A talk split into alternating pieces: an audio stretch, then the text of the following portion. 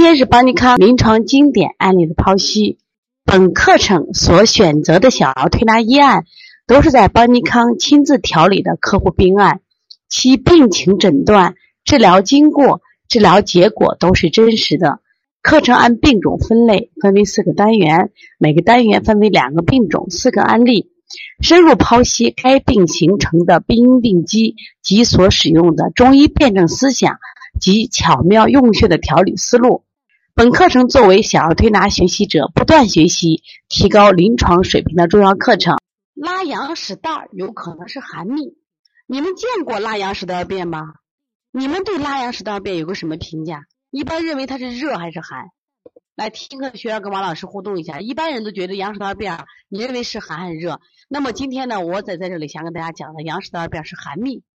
对，广义昌妈见过，这个是寒秘，为什么意思呢？就是说，实际上。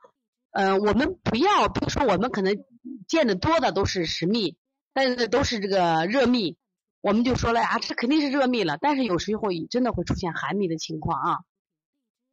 而且我在这个讲医案的时候，往往我也选的是什么呀？都是一些呃比较特殊的案例，希望能给大家给思路啊。那么婷婷女孩八岁，学生。二零一五年十二月六号出生，这个孩时值冬天，这个孩子呢大便干硬，大便干硬，这个就咱们说的是不是羊屎蛋便，排便比较困难。那么家长给一直吃什么呀？润下通便、调理肠道的药物。一般情况下，这大便结呀，家里就可以吃这些这样的药，像中人药里边像麻仁丸，啊西药里边麻麻面艾，就调理那个啥。还肠道的，起初这个效果好，后来就不顶用了。这询问这个孩子呢，这个孩子平常爱吃这个生冷啊啊，这个瓜果。你看什么叫生冷？我们吃的这个冰箱里的东西叫生冷，实际上瓜果也叫生冷，一定记住啊。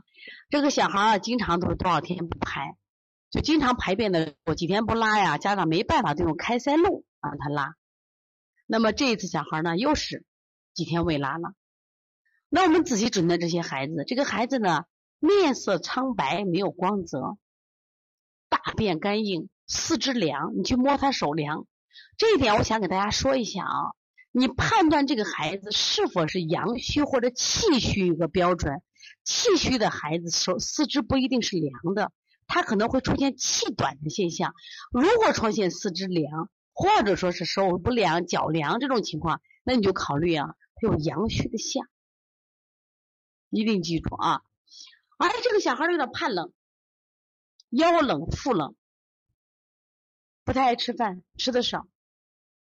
中医有一句话说的好呀，这个这个脏寒腹胀呀，腹胀也就不想吃了呀。射蛋，你看那个胎是灰白水滑，其实那个灰白就是发青的。把脉的话是脉沉迟无力。那么到西医做这种各种检查，一切正常，一切正常。那么说到便秘，很多人都想到上火、体内有热，一般都也一般阳屎蛋，包括我们在妈妈基础班那讲阳屎蛋便的时候，也讲常见的便就是阴虚、火旺，或者是肠道燥热、灼肝阴经造成的。说经常用的是泻下的药物，我们推拿的时候穴位也是什么呀？你看都是用什么呀？清热的穴位。通腑的穴位，为什么这样做？因为你是热象多了呀。但是现在也越来越多的孩子出现这种寒秘，又叫冷秘。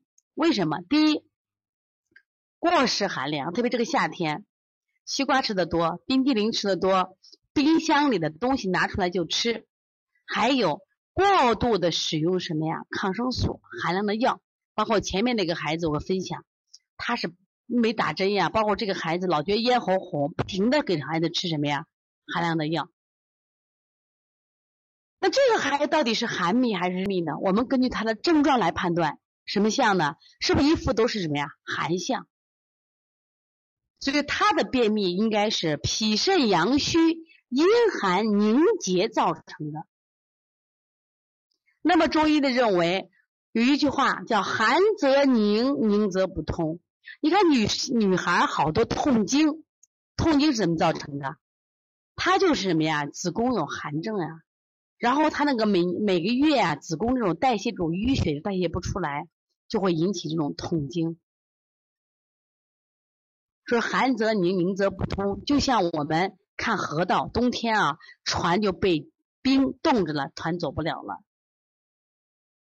那么对于这样的寒秘，我们判断的话，思路是什么？就温里散寒，温中散寒，通腑散结。我们倒盆热水，把结化开。这种事情其实我们也做过，化冰。我们怎么化冰？是不是冬天我们原来我们都住的平房，门口结冰以后呢？这积雪化不掉，走路滑得很。我们是不是倒热水呀？说当寒则凝，凝则不通的时候，我们用的是温通法来做的。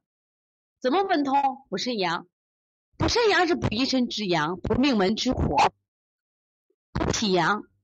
脾主生清，脾之气是往上升的。这个孩子为什么胃口也不好？你脾不生清嘛？脾不生清，胃就不降浊，脾胃瘀滞的就不想吃饭。外劳宫就是温中散寒的，揉二马是阴阳双补的。这里要用推三关，推三关是补虚温中，既补虚，寒不一定是虚呀。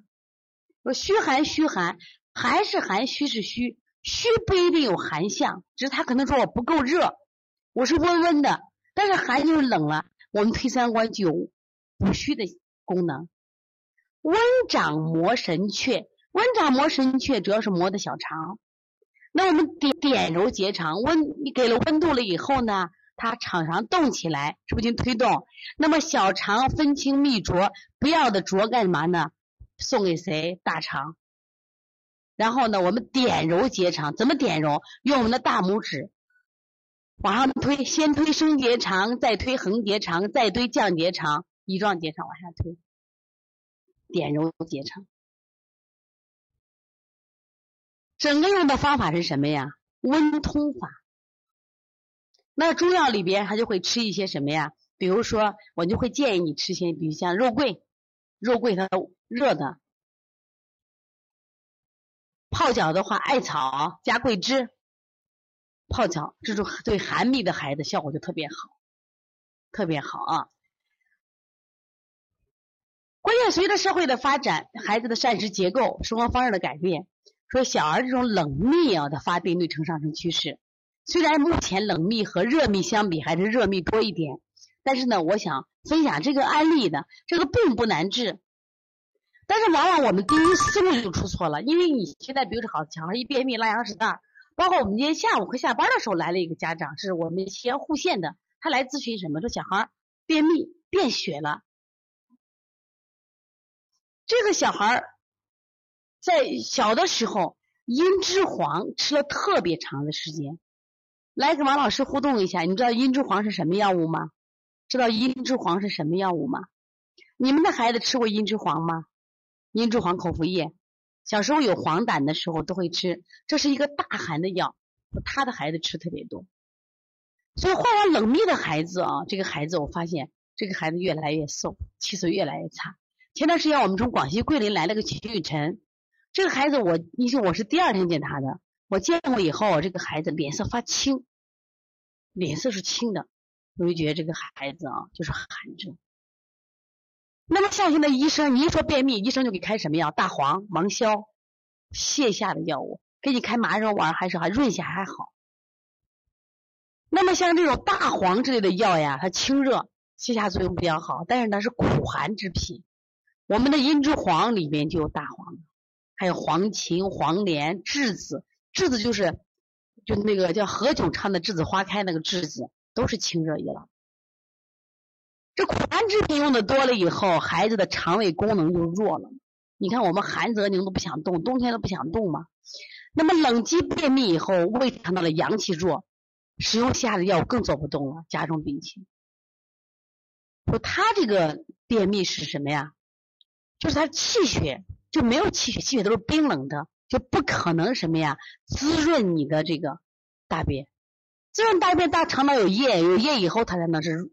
润肠滑出，你没有液吗？因为都冷冷结着了。家长吧，动不动给孩子吃泻火药，好多家长给孩子吃什么清火宝？你给孩子吃过清火宝没有？还有的给孩子吃什么呀？经常家里备的板蓝根冲剂、双黄连、清开灵，谁家里都备着这些药嘞？还有这个有一个口服的叫什么叫什么药？就是专门清热的，大家都爱给孩子喝的。我一下想不起，都觉得不生孩子不生火。其实这些都是造成小儿脾胃损伤、冷秘发生的原因。所以说，希望今天这个案例呢，我刚刚讲了，治疗思路真的不太难，关键是你在判断这种便秘的时候，你希望你记住，有一种便秘叫冷秘，有一种便秘是因为曾经过度使用了苦寒药，或者过度什么呀，使用这种生冷瓜果，这个孩子体内变寒引起的这种便秘叫冷秘。冷秘越来越多，但是因为小儿是纯阳之体，所以很多冷秘啊不被重视，往往被误治。那我们今天希望这个分享，这个案例能给大家提示：当你遇到便秘的时候，如果你治疗思路不好的时候，你考虑是不是寒秘。当然，寒秘必须有它共同的症状，比如说他四肢是凉，既然是寒的，四肢是凉的；既然寒，舌苔是白腻的。哦，既然寒。那么小便有时候清长的，当然也有人寒热交杂，那你仔细去判断。我经常讲，大家呢多看一看破案的书，你看看都嗯看一看什么破案的电影电视剧。其实你想，我们说的这些探案的高手，不管是李昌钰，还是我们古代的一些包公，他实际上就抓住蛛丝马迹，层层剥茧，嗯，效果好。那我今天给大家分享，你不管寒秘、冷秘还是汗症，你不管腺样体肥大，我觉得你每一个症状都要仔细观察。我摸小妍妍的时候，一摸她后腰，我只啊了一声，为什么啊了一声？后腰都出水，凉得很，可是上面还得干热，上身还不出汗。我多摸了一下后腰，我的辩证就准确了，我效果就好了。所以希望妈妈们不断的。跟着邦尼康好好把辩证学好，我想你的调理思路越来越好。